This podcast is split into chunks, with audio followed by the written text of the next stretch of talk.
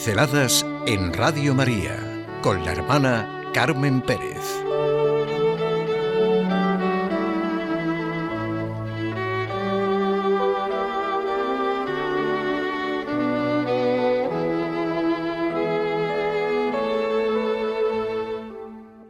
La Iglesia, lugar de unidad, encuentro y de pleno sentido.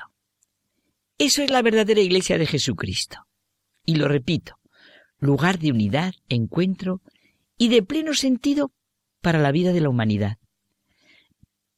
Los católicos recordamos conmovidos los primeros días del pontificado del Papa Francisco y Benedicto XVI y el encuentro en Castel Gandolfo el sábado 23 de marzo como un momento de profunda y elevada comunión.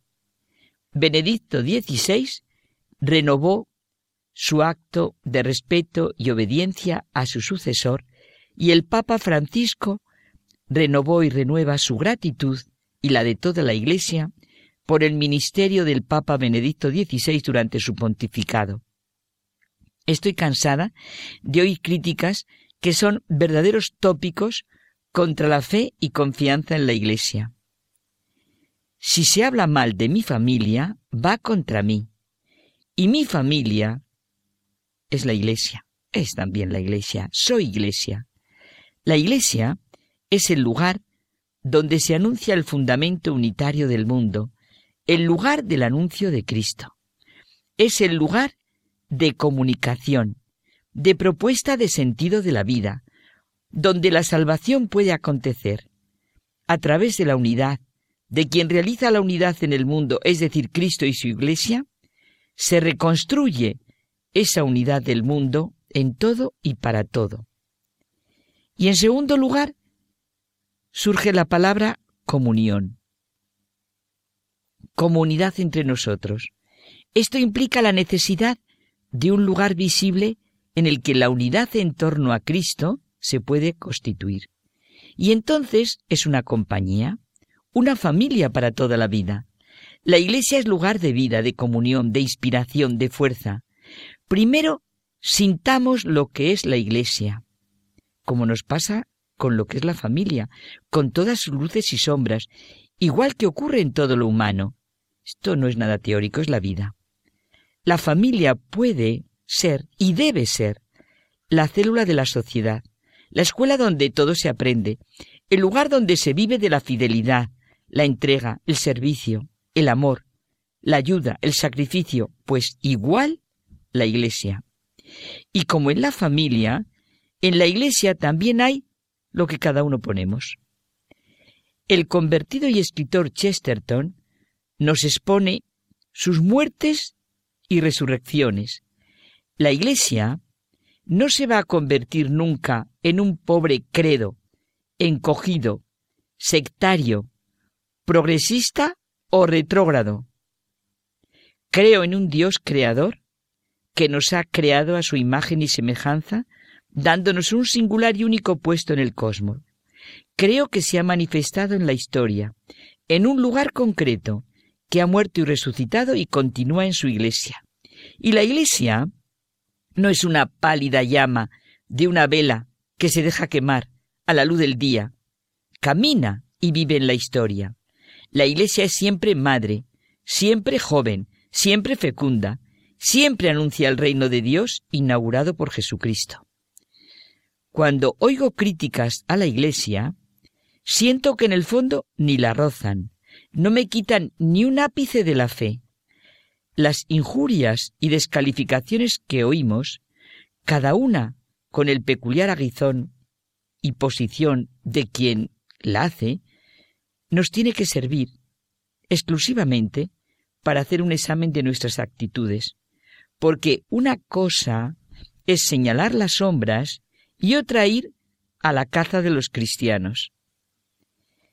El Papa Benedicto XVI, en una entrevista que le hicieron cuando era cardenal prefecto para la Congregación para la Doctrina de la Fe, su función es custodiar la correcta doctrina católica en la Iglesia, contestó diciendo que su posición como prefecto era su más incómoda posición Y ante la sonrisa del entrevistador, le dijo, pues sí, de muchas maneras es incómodo, sobre todo porque con frecuencia tenemos que lidiar con todos los problemas de la Iglesia, relativismo, herejías, teologías inaceptables, teólogos complicados y demás, junto con los casos disciplinarios, el problema de los pedófilos, por ejemplo, que también es nuestro problema.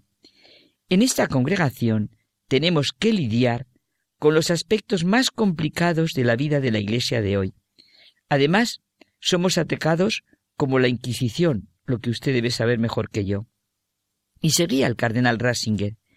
Pero por otra parte, todos los días experimento que las personas están agradecidas cuando dicen, si la Iglesia tiene una identidad, tiene una continuidad, la fe es real y está presente, también hoy es presente.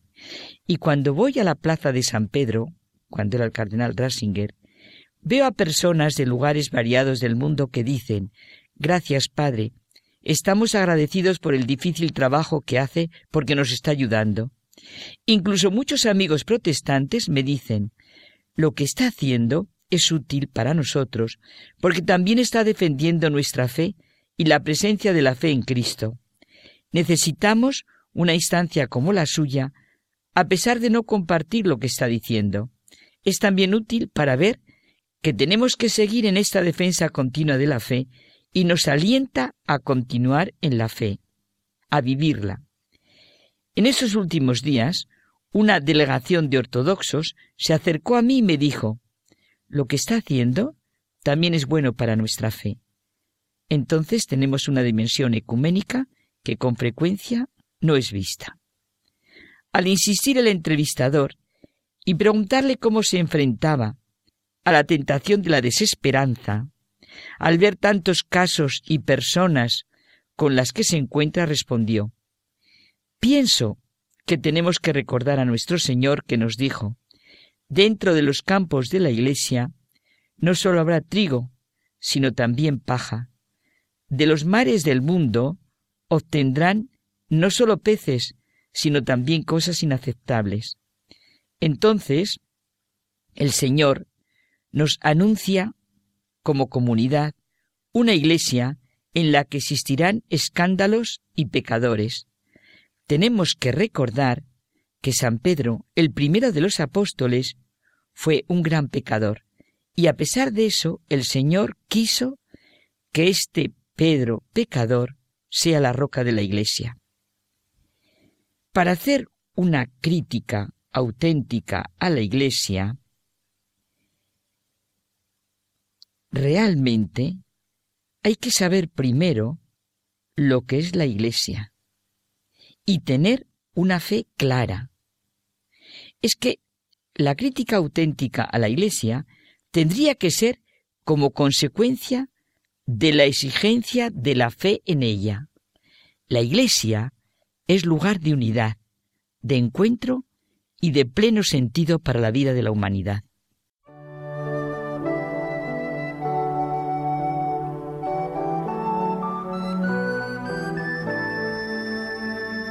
Pinceladas en Radio María con la hermana Carmen Pérez.